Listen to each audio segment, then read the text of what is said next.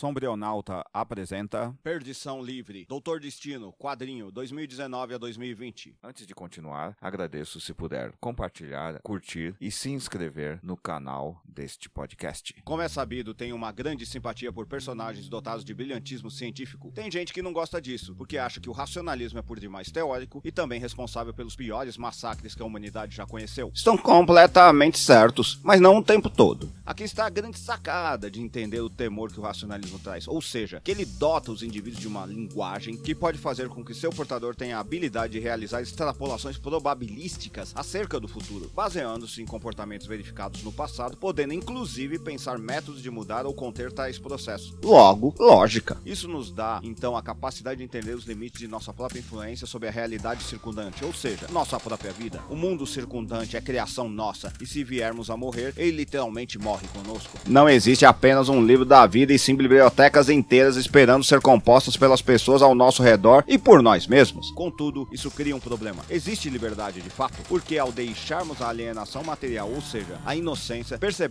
que somos determinados efetivamente por nossas ações concretas. Daí se deduz que a noção de liberdade plena, defendida pelo liberalismo, 1688, cai por terra. Somos processos em andamento que podem conseguir coisas novas, mas tais constatações são só especulações até serem concretizadas de fato. Resumindo, toda vitória verdadeira só pode ser conjugada no passado. Em última análise, aquele que sabe seus limites pode superá-los. O que sabe estar perdido pode encontrar e abraçar o novo que é possível realmente a ele, se tiver vontade o suficiente. E quem pode vislumbrar a própria perdição consegue perceber a dos outros a seu redor. Victor Von Doom, 1962, sabe disso. Por isso é tão perigoso. Ele é aquele doutor que sabe da perdição. Doom, não destino. De si e dos outros. Esse quadrinho é sobre isso. Se você apreciou, compartilhe nas suas redes sociais. Dê um curtir se você estiver no Facebook. Dê 50 palminhas se você estiver no Medium. E dê finalmente um curtir e um compartilhar se estiver no Facebook. Ou, se estiver no WhatsApp, envie para seus amigos. Se estiver no TikTok, compartilhe também e divulgue. Se estiver no YouTube, se inscreva em nosso canal. Até mais. Até a próxima. Obrigado.